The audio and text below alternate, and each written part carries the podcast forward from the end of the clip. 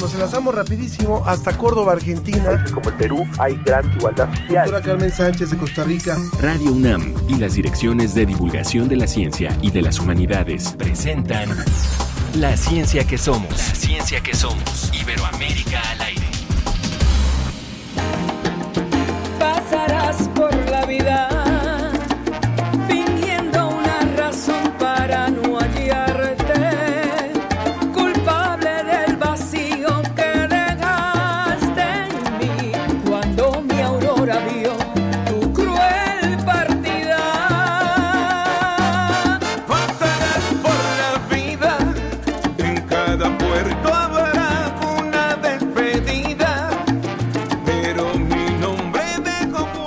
Música sabrosa de viernes o de sábado o de domingo, de lunes, del día que usted nos esté escuchando en la ciencia que somos, arrancamos hoy este programa. La verdad es que sí, sí motiva, se nos recuerda que en la vida, la vida es un carnaval también. Y bueno, estamos escuchando a Choco Horta. Ella es actriz, percusionista y cantautora puertorriqueña. Un poquito más, un poquito más.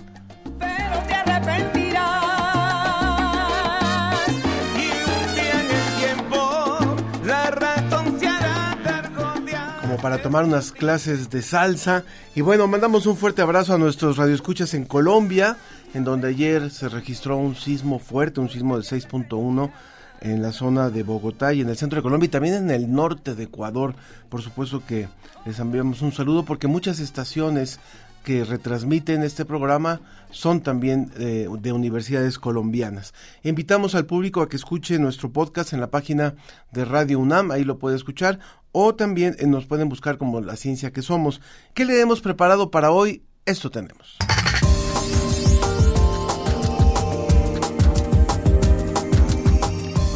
Los invitamos al séptimo Congreso Internacional Avances de las Mujeres en las Ciencias, las Humanidades y todas las disciplinas. Le vamos a contar de todos los detalles. ¿Y a ustedes les gustaría bautizar a una nueva especie de un insecto con su nombre? Bueno, pues resulta que nuestros amigos del Instituto de Biología están organizando una subasta y de esta forma se van a recaudar fondos para la investigación. Es interesante y a lo mejor puede llevar una especie su nombre. ¿Cómo trabajan los científicos para detectar contaminantes? El portal Ciencia UNAM nos lo va a contar. Y por supuesto, también vamos a hablar de una nueva subvariante de la COVID-19, por lo cual han aumentado los contagios a nivel mundial. Si usted es fan de Marie Curie, bueno, pues en Universum se presenta una obra de teatro que fue hecha acerca de la vida de esta mujer. Una buena obra de teatro, la verdad es que vale mucho la pena. Es un, una obra unipersonal y vamos a hablar con su eh, actriz y escritora. Bueno, los invitamos como siempre a que participen con nosotros. Nos pueden escribir al Facebook La Ciencia que Somos y en el Twitter arroba Ciencia que Somos. Comenzamos. La, ciencia, que, somos. Iberoamérica al aire.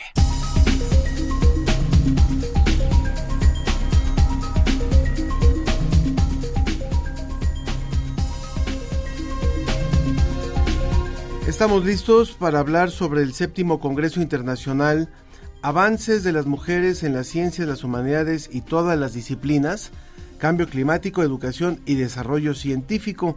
Y está con nosotros Laura Romero.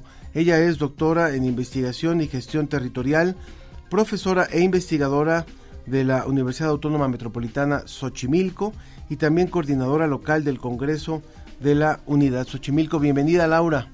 Gracias. Muchas gracias por estar con nosotros. En un momento esperemos que se sume también Gabriela del Valle para contarnos acerca de esta de este congreso que ya se ha realizado por muchos años, se hace cada dos años y generalmente reconocen a mujeres eh, investigadoras que a lo mejor ya no están con nosotros y en esta ocasión van a reconocer a mujeres investigadoras que sí están, que sí están en activo y que están con nosotros. Cuéntenos por favor cómo es que surgió este, este congreso y ahora hablaremos de las particularidades del que va a ocurrir la próxima semana. Muchas gracias por la invitación. Claro Eh, sí. Bueno, pues también por la difusión que vamos a, a tener, proyección nacional. Se- el Congreso va a ser el octavo Congreso eh, Internacional de Avances de Mujeres en las Ciencias, las Humanidades y todas las disciplinas. Se hace cada dos años, está convocado por todas las unidades de la Universidad Autónoma Metropolitana y participan todas las áreas de conocimiento que al interior de la universidad son divisiones, eh, desde las ciencias y artes para el diseño, eh, ciencias, sociales y humanidades, ciencias básicas y de la salud y ciencias de ingeniería. Eh, pues la idea principal para este congreso es que se pueda tocar uno de los problemas más importantes en nuestro tiempo, la línea transversal es cambio climático, desarrollo científico y educación. Eh, nosotros queremos impulsar eh, pues el trabajo interdisciplinario y el objetivo con el que se inició hace 16 años es que se hiciera visible eh, el avance de las mujeres en los aportes en la ciencia.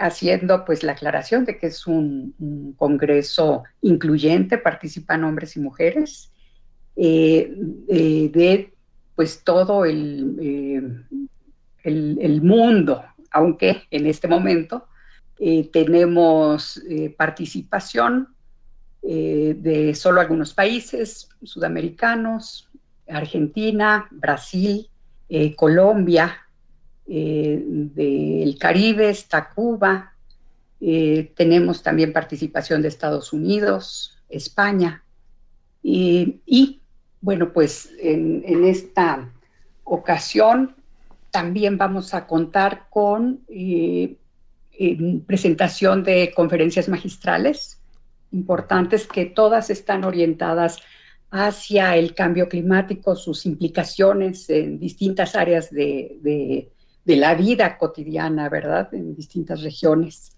Y se abordan algunos aspectos que tienen que ver con el medio ambiente, con el deterioro ambiental, con la minería, eh, con eh, la afectación a áreas naturales eh, y con los enfoques teóricos en el desarrollo científico. Laura, si hablamos que este es la octava ocasión que se realiza este congreso y que empezó hace 16 años, eh, ¿cuánto ha cambiado la situación de las investigadoras, las técnicas académicas, las profesoras en el, en el ámbito académico en estos 16 años desde tu perspectiva? Bueno, yo creo que ha sido significativamente importante. Eh, ahorita eh, hemos convocado a, investigadores destacadas en áreas científicas que no solamente eh, porque recientemente hayan estado trabajando en investigación científica, ¿no? Sino porque se les ha reconocido y se ha difundido este aporte en distintos ámbitos, ¿no? Eh, a través de las, de las publicaciones, del, compartir en distintos eventos eh, eh, sus trabajos, en el intercambio a nivel internacional también, eh, que ya se, tiene, con universidades de Europa, de Estados Unidos, de Sudamérica, y que vemos también con mayor frecuencia la publicación de sus aportes, ¿no? que e, esa parte yo creo que ha cambiado significativamente.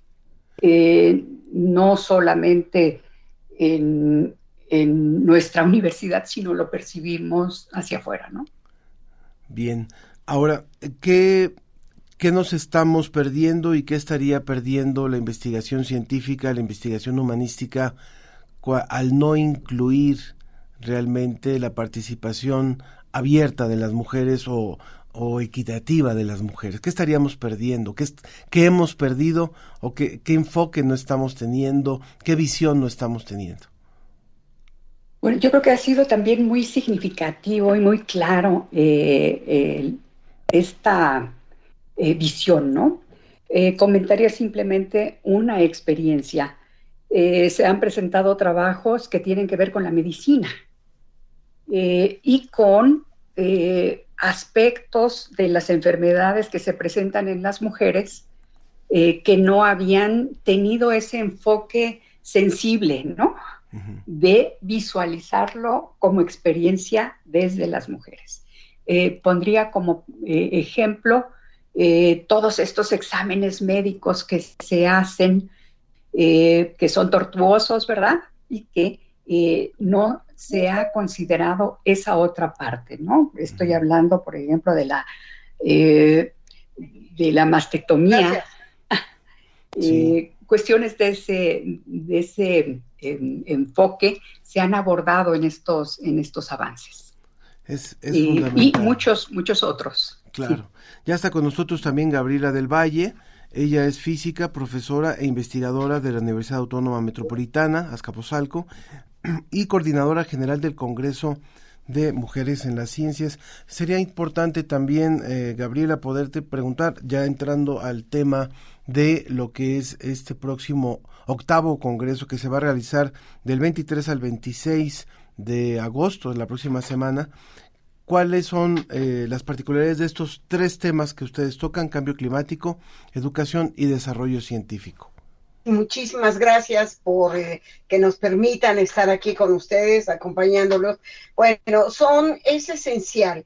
¿Qué es lo que se hace a nivel nacional e internacional en las cuestiones de educación, qué hemos hecho como México, qué hemos hecho eh, como en la parte internacional, este, y quiénes nos van a platicar de estas cosas. La cuestión de, por ejemplo, eh, una de las pláticas de una mexicana de la unidad Xochimilco es la doctora Violeta Núñez Rodríguez, que nos va a platicar sobre América Latina y los minerales estratégicos en el cambio climático. Justamente, por ejemplo, ¿no? Ella nos va a hablar. O la doctora este, Gretchen Lapidus, que nos va a hablar sobre el reciclaje como metas o puente de metas este, y asuntos críticos de la UAM Iztapalapa. O el doctor Antonio Lascano, que nos va a hablar de una visión personal sobre la ciencia, la perspectiva de la ciencia, o la doctora Silvia Núñez, sobre que trabaja en el CISAN eh, justo en la UNAM, que en, ciencias sociales nos va a hablar de la cuestión de las mujeres en Estados Unidos y la cuestión de la migración, este, que es ahorita un tema fundamental a nivel no nacional nada más, sino internacional. Y en la parte artística, este, en la parte artística justamente también eh, nos van a hablar sobre eh, la cuestión de eh, arte en general, pero pinturas, cuadros, diseños y cómo estamos nosotros avanzando como universidades internacionales y nacionales. O sea, es muy amplio, muy ambicioso nuestro programa. Si alguien quiere participar, todavía puede inscribirse. Sabemos que en esta ocasión están ustedes aprovechando el modelo híbrido para la participación en este Congreso. ¿Qué, pueden hacer? Eh, quienes no tengan la oportunidad de inscribirse podrán seguirnos por las redes. Se van a estar desarrollando cuatro mesas simultáneas eh, que se van a transmitir por YouTube y Facebook. Entonces, bueno, pues está abierta la, invitación, tenemos estas dos posibilidades. Cuando, cuando estábamos revisando, estamos hablando con las doctoras eh, Laura Romero y Gabriela del Valle, ambas están involucradas, por supuesto, en la organización de este congreso. Cuando veía yo el título del congreso me llamó mucho la atención porque son, son seis tópicos que se conjuntan de forma muy interesante porque hablan de mujeres en las ciencias, las humanidades y todas las disciplinas, y van a hablar sobre cambio climático, educación y desarrollo científico. Creo que cada uno de estos seis componentes del nombre de su Congreso es fundamental en el desarrollo de la ciencia en nuestro país y, a nivel eh, iberoamericano, dado que ustedes tienen participación también de España y bueno, tienen del Caribe y de, países de, Sudamérica. Finalmente, para, para ir cerrando nuestra, nuestra conversación, ¿cuánto, qué, qué esperan que pueda aportar en esta ocasión, a diferencia de los años anteriores, sobre todo ya en un congreso más presencial, por supuesto, y con la posibilidad de ser híbrido. Pero ¿qué esperan que aporte en esta ocasión, eh, a diferencia de las, las últimas ediciones de este Congreso? Por ejemplo, eh, cuando hablaba de la doctora eh, Violeta Núñez Rodríguez, ella habla de la cuestión de los minerales en México y una de las cosas es la reforma de los minerales que pase en México. Esa es una gran aportación. La cuestión, la otra cuestión es la salud la salud después de que hemos vivido lo que nos ha pasado en todo el mundo sobre el COVID. Eh, entonces, esas serían las aportaciones y cómo se ve la ciencia desde México y cómo los jóvenes, este, necesitamos más jóvenes, más personal en las ciencias biológicas y de la salud, por ejemplo, ya lo demostramos recientemente.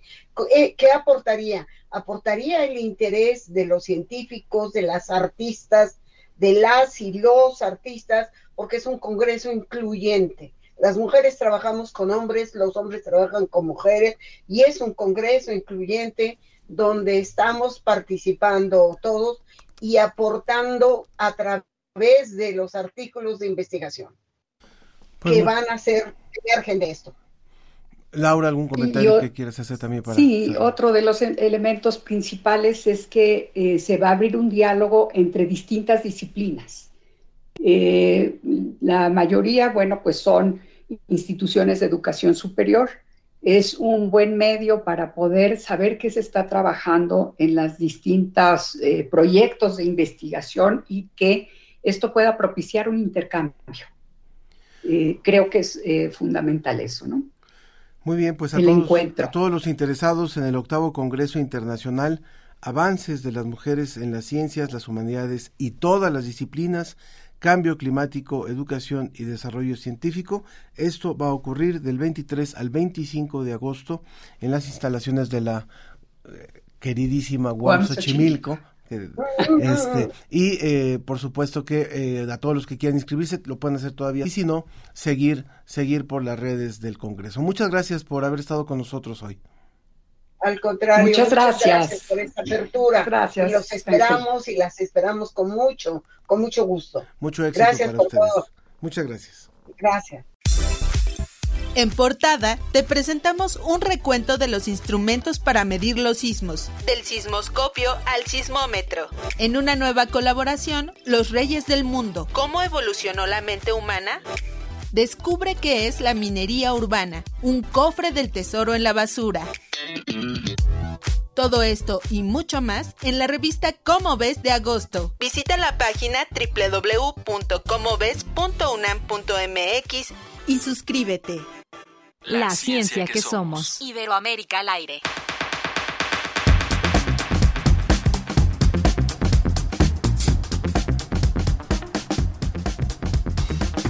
Yo tengo que confesar que cuando era niño, justamente en el jardín de la casa había unos insectos que nos decían que eran malos y que nos podían quemar ya este no no no le estoy echando la culpa a mis padres ni nada, pero eran los caras de niño justamente.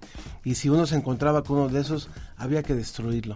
Muchos años después, creo que eh, entendí eh, desgraciadamente muchos años después que son altamente benéficos para la tierra, ayudan profundamente a la oxigenación de la tierra y eso nos lo va a confirmar tal vez nuestro invitado y a otras a otros otros beneficios. Y bueno, creo que este, tenemos una tenemos que hacer una reivindicación con una especie como esta que es la, eh, la cara de niño y por eso está con nosotros el doctor Alejandro Saldívar. Él es investigador y curador en jefe de la Colección Nacional de Insectos del Departamento de Zoología del Instituto de Biología de la UNAM. Bienvenido Alejandro. Muchas gracias por la invitación. Gracias. Bueno, pues, ¿cómo está esto de, la invitación que ustedes están haciendo para algo que yo creo que es un poco inédito, por lo menos en nuestro país, eh, posiblemente se hace en otros lugares, que pueda haber una subasta donde a una nueva especie de, particularmente del cara de niño, le podemos poner a lo mejor este Angelus Figeroensis o algo así. Bueno, cuéntanos por favor. Sí, mira, te cuento rápidamente eh, eh, un poco cómo comenzó esto. Hace cuatro años comenzamos a investigar la taxonomía, cuántas especies había de cara de niño, dónde se distribuían, en México principalmente, en el centro de México, y pues descubrimos que lo que se pensaba que era una sola especie de cara de niño que habitaba en el centro de México, en realidad es un conjunto de especies morfológicamente muy parecidas, pero que tienen características distintas, principalmente en, en los genitales de machos y genéticamente. Entonces, eh, comenzamos eh, este trabajo ya eh, publicando artículos sobre la genética de, este, de, estas especies y próximamente vamos a describir cuatro especies las, de, de, cara de niño del centro de México. aquí importante, una de estas especies es la que habita en el Distrito Federal, que no se confundía, se creía que era una especie de amplia distribución y resulta que no, es una nueva especie, queremos nombrarlas, sí, queremos poner un nombre y está esta iniciativa de, subasta. ¿Cómo se participa en la subasta? Eh, ¿A partir de cuánto se empieza la puja? ¿Y cómo, cómo se logra que, que el cara de niño vaya a tener el nombre de quien gana la subasta? Sí, mira, te cuento rápidamente el porqué de la subasta. El porqué es eh, para tener recursos, eh, para poder continuar trabajando, investigando eh, sobre la taxonomía, sobre la evolución de este fascinante grupo de insectos que, como tú dices, tiene, lejos de ser dañino, que no lo es, tiene efectos benéficos para el ser humano, para, para los ecosistemas, como tú dijiste, al ser fosoriales, al vivir bajo la tierra, hace galerías que permiten la, oxigenación de, de la tierra se alimenta de, otros insectos que pueden ser plaga, este, entre otras cosas, ¿no? Y bueno, la, subasta, a partir de esta subasta queremos tener recursos. La subasta se realizará el día 25 de agosto, en eh, la semana que entra, el día viernes de la semana que entra, 25 de agosto, a las 11 de la mañana, en el pabellón de la biodiversidad aquí en CEU, en la UNAM, eh, en, en el foro multimedia. Están todos cordialmente invitados. Eh, principalmente también queremos invitar a, las empresas que pudieran apoyarnos, sobre todo para, para este experimento que, como tú dices, eh, se, ha, realizado desde hace tiempo en otros lugares, en Estados Unidos, en Australia, por ejemplo, pero que es la primera vez que se realiza en México. Queremos sensibilizar a las empresas que puedan apoyar a esta iniciativa, que tiene como ventajas a quienes ganen la, la subasta en que, en que le podrán dar el nombre que quieren, siempre y cuando no sea ofensivo, que puede, incluso puede ayudar a promocionar alguna, alguna eh, situación, algún producto, hasta, ¿por qué no, no? Y que quedará para, quedar para, para, la posteridad, ¿no? Y, y, además promocionan ellos que están ayudando a la conservación de especies. ¿Tenemos una idea de cuánto se va a, a con cuánto arrancaría una puja para esta subasta? Mira, mira, yo. ¿Hasta dónde se puede llegar? Sí, yo era una cosa que yo no, que nunca se había hecho en México, yo no tenía idea, le pregunté a colegas en el extranjero qué podía hacer.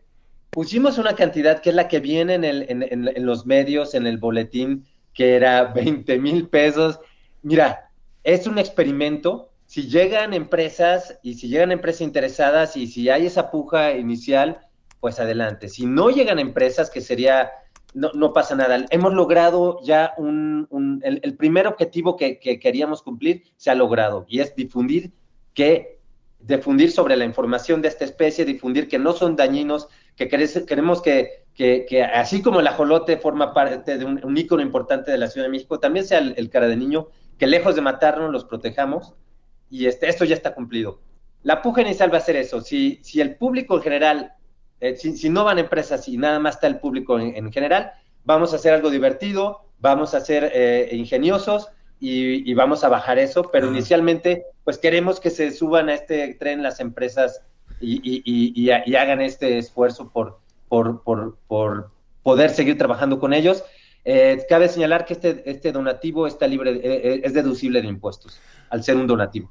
Muy bien, entonces el próximo viernes, viernes 25 a las 11 de la mañana, en el pabellón de la biodiversidad, que vale la pena que por ahí le echen una visitadita, por supuesto, cuando, cuando vayan a la puja, que vayan, pues, si, son, si entran las empresas a lo mejor no nos alcanza, pero, pero ojalá que entren, ojalá que entren para que salga mucho dinero para la investigación, pero si no, si, si solamente somos los ciudadanos, pues a lo mejor sí, sí nos alcanza para echarle ahí a la puja, ¿no? No, y, sobre todo informar, vamos a, a mencionar un poco acerca de la biología la taxonomía de estos organismos y, están todos cordialmente invitados. Vamos a llenar este lugar. Una última pregunta, Alejandro. Eh, tú, tú decías que hay una especie que es endémica, digamos, de la Ciudad de México y que hay otras tres que se van a se van a nombrar a partir de esta puja, pero en donde eh, la especie del cara de niño no es única de México.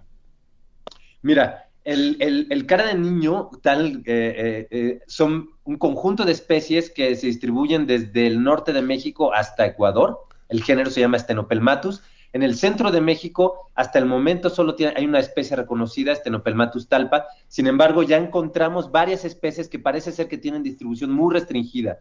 Vamos a empezar, eh, estamos empezando a describir estas cuatro primeras especies, además de la que ya se conocía, que son de distribuciones muy restringidas. De, eh, eh, tenemos una de Tlaxcala, otra de en Michoacán, cerca de Morelia, y otra en Querétaro, en la Sierra Gorda, y esta de la Ciudad de México, y, y área, área metropolitana, Valle de México pues invitamos al público a que se informe más sobre esta especie.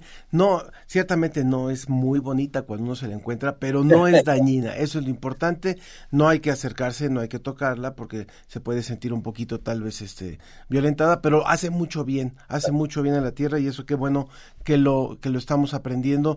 Gracias Alejandro Saldívar, investigador y curador en jefe de la Colección Nacional de Insectos del Departamento de Zoología del Instituto de Biología de nuestra UNAM y mucho éxito en la subasta. Ojalá que nos puedan contar ya que pase, ya que pase el viernes, cómo les fue. Claro que sí, les contaremos la experiencia. Muy bien, muchas gracias. Continuamos. Hasta luego. Ciencia UNAM, agosto. Necesitamos construcciones mejor preparadas ante los climas extremos cada vez más frecuentes. En agosto, Ciencia UNAM te lleva a conocer cómo es una vivienda hecha desde el diseño bioclimático. ¿Qué revela el primer pangenoma humano? La recopilación de los genomas de 47 personas de distintos continentes es un gran paso para explorar la influencia de nuestra diversidad genética en la salud y la enfermedad. El envejecimiento de la población es uno de los mayores desafíos del siglo XXI. ¿Tendremos salud, independencia y estabilidad económica para transitar los últimos años de nuestras vidas? Entra a www.ciencia.unam.mx. La ciencia que somos. Iberoamérica al aire. Quiero, aprovechar para recordarles nuestras vías de contacto. Recuerden que es muy importante para nosotros tener este, esta comunicación con ustedes. Facebook, La Ciencia que Somos, y en Twitter en arroba Ciencia que Somos. Son los, las vías de contacto. También les eh, agradezco muchísimo a María Alberto Mora, que siempre está eh, firme escuchando el programa, Mariana Laplace, que también eh, celebra la música con la que arrancamos y dice, recuerda perfectamente la primera vez que vio un cara de niño, también Xochil Arellano, buenos días y feliz viernes, y Fermín Campos Echeverría, desde Puerto Lázaro Cárdenas en Michoacán, en donde nos está escuchando. También eh, dice Elizabeth Butrón, Buenos días Ángel y todo el equipo. Qué pena que por ignorancia hayamos matado a algunos cara de niño en nuestras vidas. Pero qué bueno que nos instruyan como cada viernes. Muchas gracias por, por pues sí, la verdad es que todos aprendemos con esto. Es un, es un mundo inagotable realmente lo que nos va aportando la ciencia. Y bueno, vamos a escuchar el material que preparó nuestra compañera Luisa Santillán en torno a los biosensores. Esto es una colaboración del portal Ciencia Una.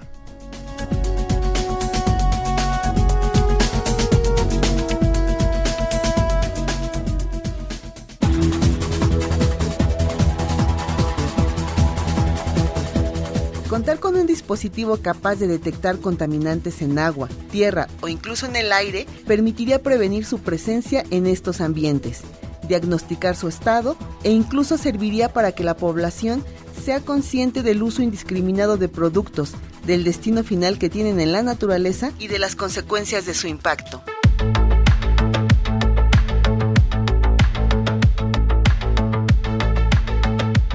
En el Centro de Investigación en Física Aplicada y Tecnología Avanzada, CEFATA, de la UNAM, desarrollan bionanosensores para la detección de pesticidas, hormonas de plantas, así como para glifosato. Un sensor es un instrumento que permite detectar y cuantificar un compuesto químico o una molécula de interés y sus variaciones en temperatura y viscosidad. Para que sea un biosensor, debe incluir una molécula de naturaleza biológica, como anticuerpos, enzimas, ácidos nucleicos y hasta células enteras. El doctor Gonzalo Ramírez García, responsable del proyecto, explica que además para que sea un bionanosensor, debe tener entre sus componentes algún material en escala nanométrica, pues esta permite tener una mejor detección del contaminante. Para que un bionanosensor funcione, se necesitan tres elementos, un agente de reconocimiento, un transductor y un detector. Al respecto, el universitario comenta. El agente de reconocimiento permite unir o acoplar al analito o a la molécula de interés con el receptor. El transductor hace el trabajo de, de magnificar o de hacer tangible visible esta respuesta y mediante el detector obtenemos una señal que la gente que lo opera le puede ayudar a tomar una decisión. En el laboratorio que dirige el doctor Ramírez García, han realizado varios bionanosensores en los cuales han aplicado muestras reales, como lixiviados de un campo agrícola, en los que analizaron fertilizantes, así como en muestras de vegetales como pepinos, limones o fresas, para estudiar la presencia de pesticidas. Un ejemplo de un bionanosensor que ya es muy conocido en el área médica es el glucómetro, en donde después de colocar una gota de sangre, se puede conocer si una persona tiene niveles altos de azúcar en la sangre. El universitario explica que una vez que se tengan identificadas las moléculas de interés de los contaminantes, se puede desarrollar un instrumento que les permita, con una sola gota de agua de un campo de cultivo, de un río o de algún vegetal o fruta, conocer si está contaminado por algún tipo de sustancia. Y concluye.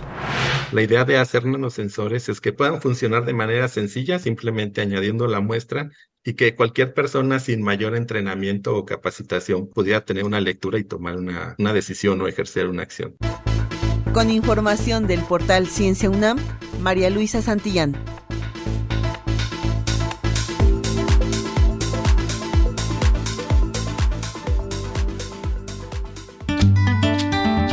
La ciencia que somos, la ciencia que somos.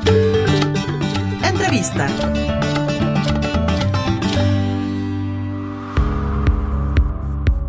¿Cuáles son las medidas que sigo usando para el COVID? En realidad solamente es el cubrebocas y el lavado de manos. Las vacunas, si bien han ayudado, pero no es para erradicarla o no es para eliminarla como tal. Y pues la nueva cepa, pues es eso, ¿no? Que tiene la mayor facilidad de contagio. Yo ando en transporte para el trabajo. La verdad es que sí, yo uso cubrebocas. En casa, la verdad es que hay un gel para la entrada y solamente. ¿Qué sé de la nueva cepa? Bueno, sé que se llama Eris. Aquí en México, bueno, pues parece que eh, ya llegó, pero son pocos los casos. Donde sé que pues ya está en alerta, bueno, Estados Unidos, Gran Bretaña. El día lunes comencé con irritación en la garganta. Ese mismo día por la noche comencé con síntomas de gripa, como estornudos, eh, congestión nasal y tos seca. Como me enteré que una persona de la oficina eh, pues resultó positiva a COVID, decidí ir en la mañana del martes a hacerme una prueba. Eh, esa prueba resultó positiva a COVID. Obviamente me quedé, me quedé en casa. Decidí consultar a una médica en línea para que me atendiera. Me dijo que estuviese una semana para evitar eh, contagiar a alguien más. Sigo usando lo que es del cubrebocas, igual gel antibacterial. Pues de la nueva cepa no, la verdad no estoy eh, tan informado. Eh, solo escuché que ya había nuevos brotes. Las medidas que todavía usamos en mi casa es que cuando uno de los miembros empieza a sentir enfermo con algún síntoma, esa persona ya empieza a usar el cubrebocas. El, el cubrebocas en público la verdad es que ya no, no lo usamos o en público sí uno es el que está enfermo. Y la verdad es que de la nueva cepa casi no sé nada. O sea, solo sé que existe y que se alertó un poco de tener cuidado con ella, pero yo no sé si tiene como un nombre propio o cuáles son sus síntomas.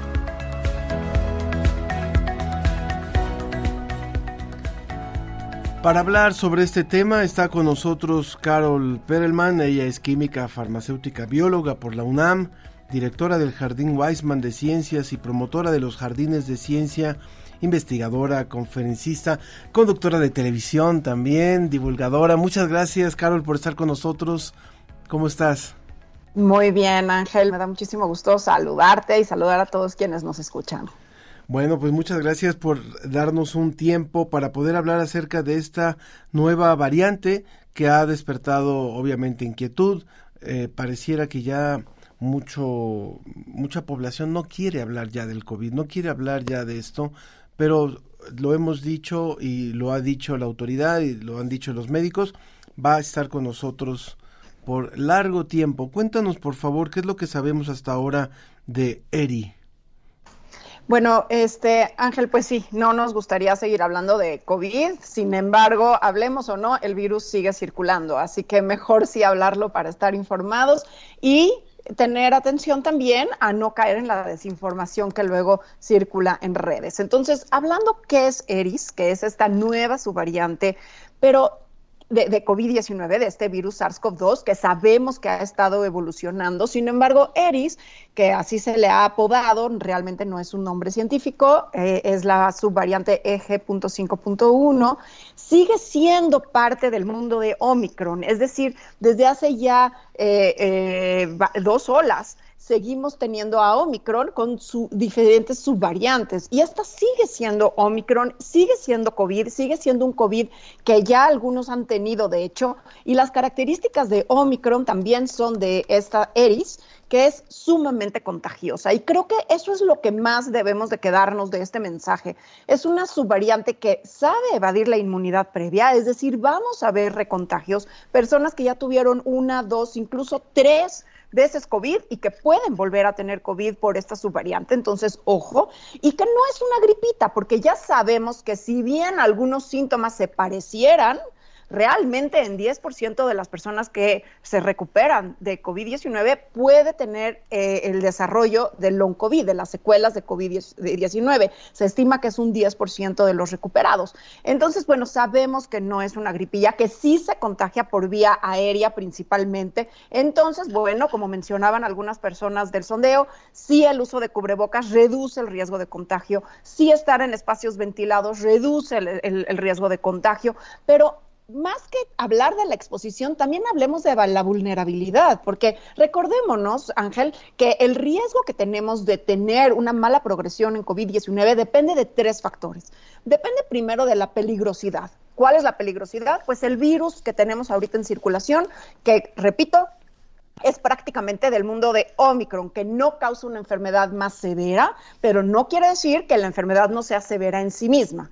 Segundo, en la vulnerabilidad personal que cada quien tiene. Y eso depende de tu nivel de vacunación, de tus comorbilidades, de tu edad, de si tienes alguna otra enfermedad subyacente, que es importante que eso lo sepamos cada quien. Si vivimos con una persona, por ejemplo, de alto riesgo, muy vulnerable, pues toda la casa nos tenemos que cuidar porque recordemos que la mayoría de los contagios se dan en casa porque en casa no tomamos ninguna medida, ¿no? Este, y tercero, el otro factor que debemos de saber controlar es nuestra exposición, porque una vez sabiendo la peligrosidad y nuestra vulnerabilidad personal, entonces sí podemos controlar la exposición y decir, bueno, voy a usar cubrebocas en transporte público, voy a usar, voy a ventilar, voy a cambiar mis filtros de aire acondicionado por unos mejor, voy a vigilar mi exposición y me voy a evitar ir a este evento supermasivo. Y entonces esa exposición es la que podemos de alguna manera nosotros modular, que hoy ya después de tres años de COVID-19, ya ni siquiera estamos en la fase de emergencia por la pandemia, ya sabemos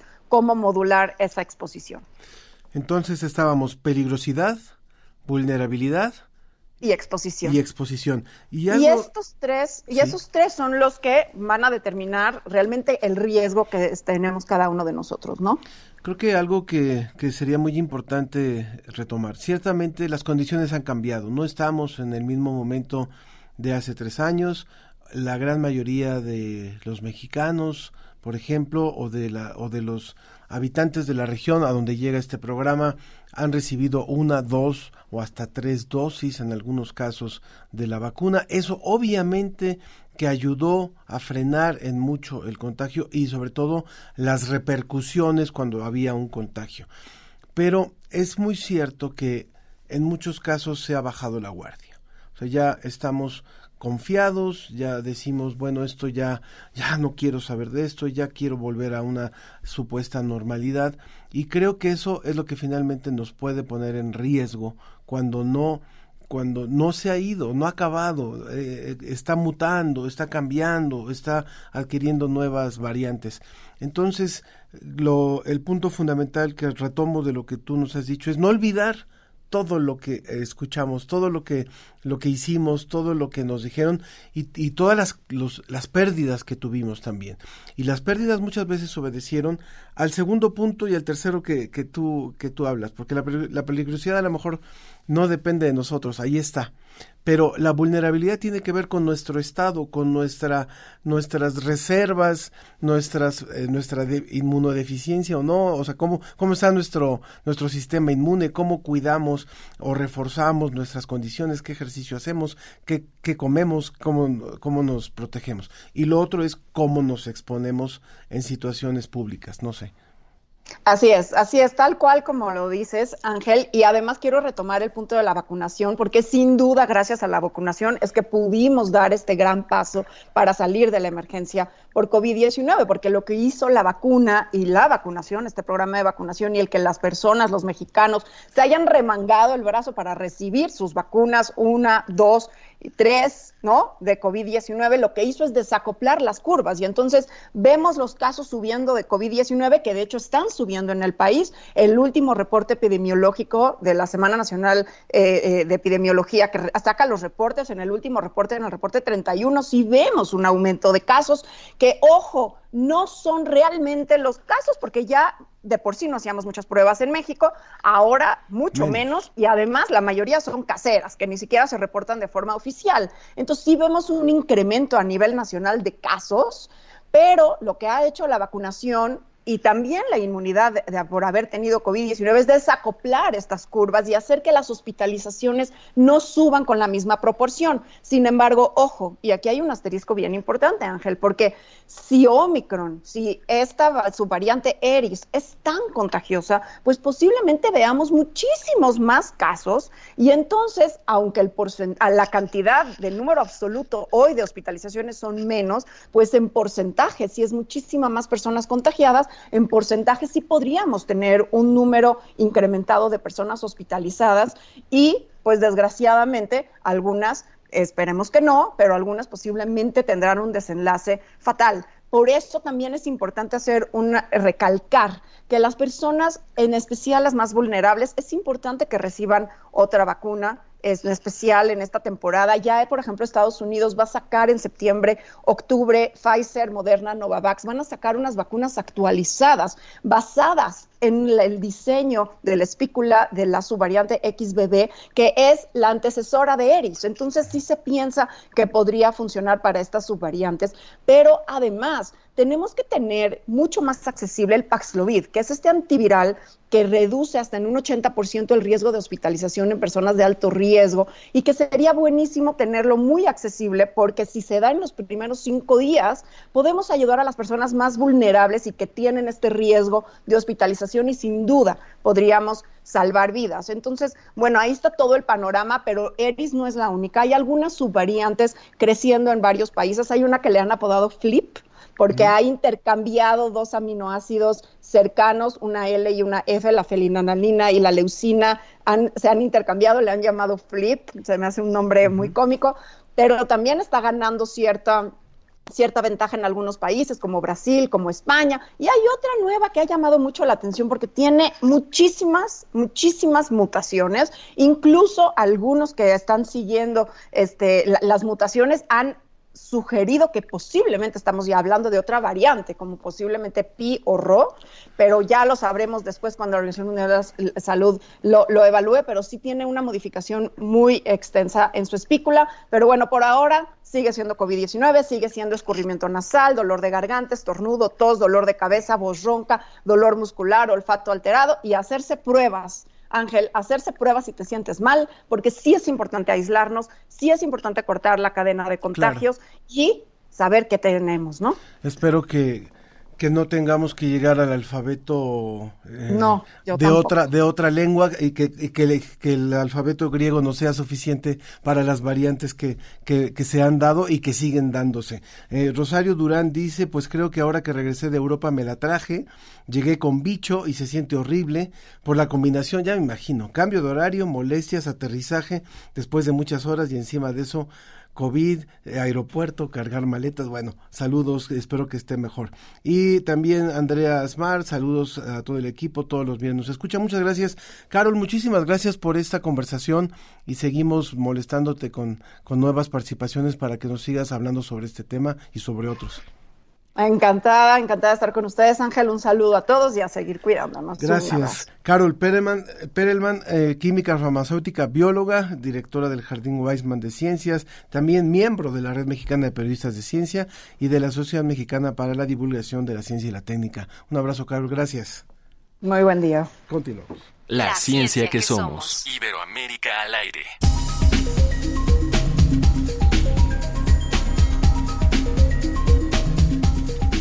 Ya no, ya no alcanzamos a hacer esta pregunta. Llegó una pregunta ahorita último momento. Si uno tiene dos vacunas, ¿recomendaría una tercera? Se ha, se han avanzado en las fórmulas de las vacunas. Algo de eso sí nos, lo dijo ahora y creo que con lo que estaba hablando acerca de la nueva de Pfizer, lo está comentando. Hay que, hay que buscar esos refuerzos, por supuesto. Bueno, está con nosotros ya y me da muchísimo gusto darle la bienvenida a eh, Claudia Lobo. Ella es actriz y productora de la obra de teatro de El Radio de Marie Curie. Además, es una de las escritoras de esta obra. Claudia, muchísimas gracias por tomar nuestra llamada. Hola, Ángel, gracias a ti por la oportunidad. Qué bueno que ya regresaste al Teatro de Universum a seguir presentando el Radio de Marie Curie, que es una gran obra, es una obra eh, unipersonal. Bueno, es unipersonal, pero hay un artista plástico en escena también junto contigo que es genial y que, y que hace este, este, va, va, ilustrando lo que tú vas contando. Cuéntanos, por favor, cómo te ha ido en este regreso. Sabemos que han habido funciones llenas y que hay una gran expectativa de ver esta obra, El Radio de Marie Curie. Así es, Ángel. Eh, la respuesta del público ha sido extraordinaria. Estamos muy, muy complacidos, muy contentos. Hemos estado agotando localidades. Eh, tú sabes, la pandemia pues eh, interrumpió nuestro nuestra estancia en, en Universum, que ha sido nuestra casa desde el 2013 que se estrenó El Rayo de Marie Curie ahí en el en el hermoso teatro que tienen. Y bueno ahorita eh, estamos muy contentos eh, tanto el maestro Arturo López Pío como como tu servidora este de estar de regreso agotando boletos pues qué te puedo decir es lo que lo mejor que nos puede pasar Arturo, Arturo López Pío es el, el artista plástico, el cine a mano, el que va dibujando sobre un proyector con arena, bueno, no quiero contar mucho, pero es un agasajo verlos a los dos. Se están presentando ahora a la una de la tarde en Universum, ¿es cierto? Así es. Estaremos todos los domingos a la una de la tarde hasta el 26 de noviembre y ahí los esperamos eh, con mucha ilusión de compartir esta historia fabulosa de esta mujer tan, eh, bueno, fuera de serie eh, una mujer que renunció a todos los bienes materiales que le podía este, otorgar el descubrimiento del radio y, bueno, tiene una historia con muchísimos matices, creo que eh, tiene tiene episodios que a todo el mundo le, le tocan la verdad es que tanto a niños a partir de los, de los siete años hasta los niños de noventa y tantos pueden disfrutarla. Yo, te quisiera te quisiera preguntar algo también, Claudia. Estamos hablando con Claudia Lobo, que es actriz, que es productora de esta obra y también escritora junto con Mario Spinelli.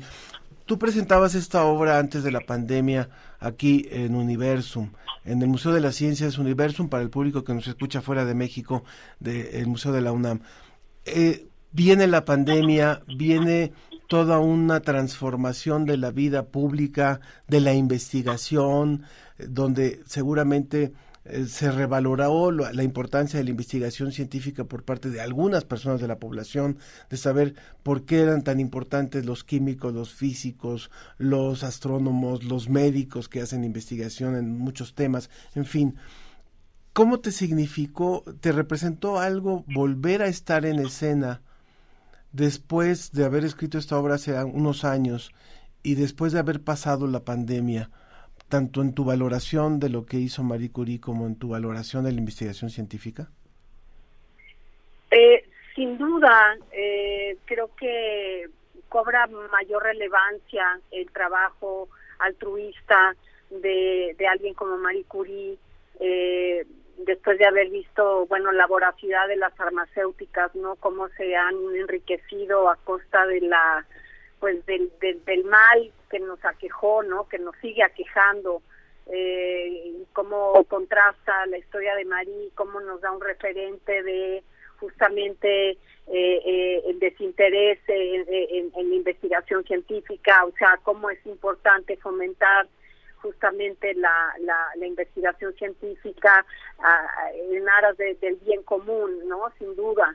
eso por un lado. Por otro lado, creo que eh, la gente, eh, bueno, ha demostrado que tiene una gran avidez por volver a presenciar eventos presentes, ahora sí que valga la redundancia, eh, volver a disfrutar de eventos presenciales, ¿no? Creo que a todos nos hacía mucha falta conectar con, con, bueno, con, con los demás y, poder la, la experiencia de acudir a una obra de teatro y y, compartir una historia no solo con los artistas, los actores eh, que estamos eh, ahí en el escenario, sino con, el público, hace de, de, esa experiencia algo pues memorable, la verdad.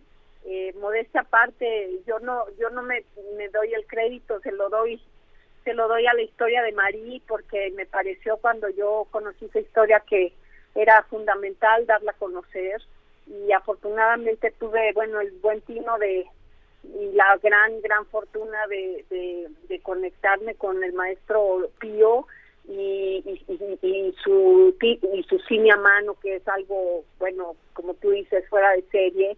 Y entonces este eh, perseveramos y, bueno a, a Universum les interesó mucho y bueno, no te digo que todo fue miel sobre hojuelas, tuvimos temporadas bastante áridas, con poca gente, pero después de esta pandemia, te digo, regresamos y, regresamos con todo, eh, la gente, hay, hay personas que la han visto dos, tres, cuatro veces y que siguen recomendándole, que siguen con ganas de, de verla de nuevo, entonces eso es nuestra mejor, este, pues nuestro premio mayor, ¿no? Claro.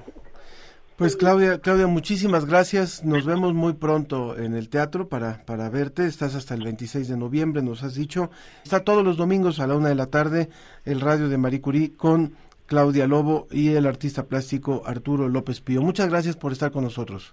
Nada más recalco que es muy accesible, el costo del boleto es de 80 pesos para ver la obra. Eh, tenemos la oportunidad también de un combo que incluye la entrada al museo y a la obra por 150 pesos, de modo que es algo súper accesible. Y muchísimas gracias Ángel por el espacio y allá los esperamos. Claro que sí, muchas gracias y, y también precio especial para estudiantes, maestros y tercera edad. Muchas gracias Claudia Lobo, muchas gracias. Gracias, hasta luego. Gracias. Eh, también vamos a, saludar en el, que nos ha escrito en este en este momento. Nos escribió Carla Neri, qué buen programa, saludos, Rutilio Ruiz, aquí en Amecameca. Hay muchos eh, cara de niño en mi casa, y Sergio Gasca, muy buenos días, me da gusto que se informe de la importancia del cara de niño, no hay que matarlos. Con esto acabamos, gracias a todos los que hicieron posible este programa, gracias a todo el equipo de radio de ambas direcciones, yo soy Ángel Figueroa.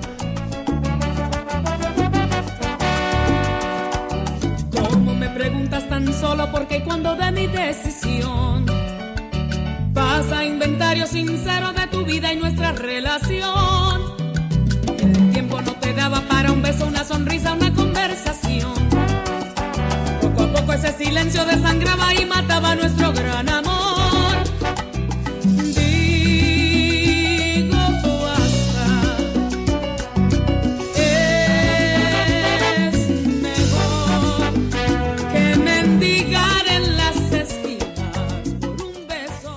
Esto fue La Ciencia que Somos. Iberoamérica al aire. Una coproducción de Radio UNAM y las direcciones de divulgación de la ciencia y de las humanidades. Agradecemos a la producción del Departamento de Radio de la Dirección General de Divulgación de la Ciencia de la UNAM. En producción general, Claudia Ogesto. Producción, Susana Trejo y Marian Trejo. Asistencia de producción, Mariana Martiñón. Realización y operación, Ricardo Pacheco. Redes sociales, Tania Benavides. En Facebook Live, Roberto Ramírez y Mauricio Patiño. Por parte de la Dirección General de Divulgación de las Humanidades, Antonio Sierra. En Radio UNAM, Arturo González. Enlace Digital, Moisés Luna y Carlos Pérez.